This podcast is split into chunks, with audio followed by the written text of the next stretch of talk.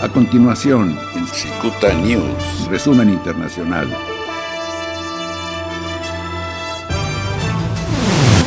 La cifra de contagios por el nuevo coronavirus aumenta rápidamente. Ya suman 1.698.626 personas contagiadas por la enfermedad en 185 países y 102.782 muertos contabilizados a nivel mundial. Estados Unidos es el primer país en número de personas contagiadas, con 501.609 personas, con reporte actualizado a la mañana del sábado 11 de abril por la Universidad Johns Hopkins. También en Estados Unidos, en las últimas 24 horas aumentaron las muertes hasta contabilizar 18.777. Nueva York se mantiene como el epicentro de la pandemia en el país y se aproxima a los 160.000 casos y cerca de los 6.000 muertos. En Turquía se declara un toque de queda de 48 horas. Durante todo el fin de semana queda prohibido salir a la calle en más de 30 provincias del país, entre ellas Ankara y Estambul, a excepción de determinados trabajadores de servicios indispensables. El confinamiento obligatorio entró en vigor la medianoche del viernes 10 y concluirá a primera hora del lunes 13 de abril. El presidente de México, Andrés Manuel López Obrador, anunció el viernes 10 de abril que llegó a un acuerdo con el presidente Donald Trump de que Estados Unidos compensará lo que México no pueda agregar al recorte de la producción mundial de petróleo propuesto por la OPEP y otros países.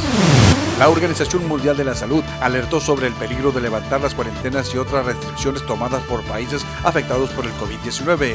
La reapertura de las naciones debe hacerse de forma gradual y controlada, ya que la fase de descenso en casos puede ser tan peligrosa como la de ascenso si no se gestiona de forma adecuada, advirtió en rueda de prensa el director general del organismo, Tedros Adhanom Ghebreyesus.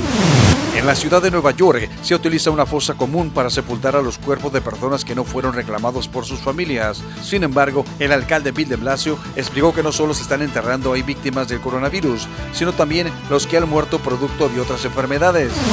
En Ecuador, el presidente Lenin Moreno aprobó un plan para enfrentar el impacto de la crisis económica y sanitaria generadas por la pandemia del coronavirus, en un conjunto de medidas que incluye la renegociación de la deuda externa y la creación de una cuenta nacional para fines humanitarios que deberá aprobar la Asamblea Nacional e incluiría contribuciones de empresas e individuos. En un mensaje por cadena nacional, Moreno dijo que la crisis golpeó al país sin un centavo en las cuentas del Estado y con una deuda histórica de más de 65 mil millones de dólares. Continúe en sintonía de Secuta News Radio. En breve, más información. Este fue un resumen internacional en Cicuta News.